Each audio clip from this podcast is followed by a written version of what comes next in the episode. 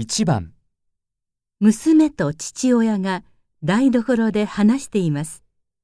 二人は何を食べますか？あれ？お父さん何を作っているの？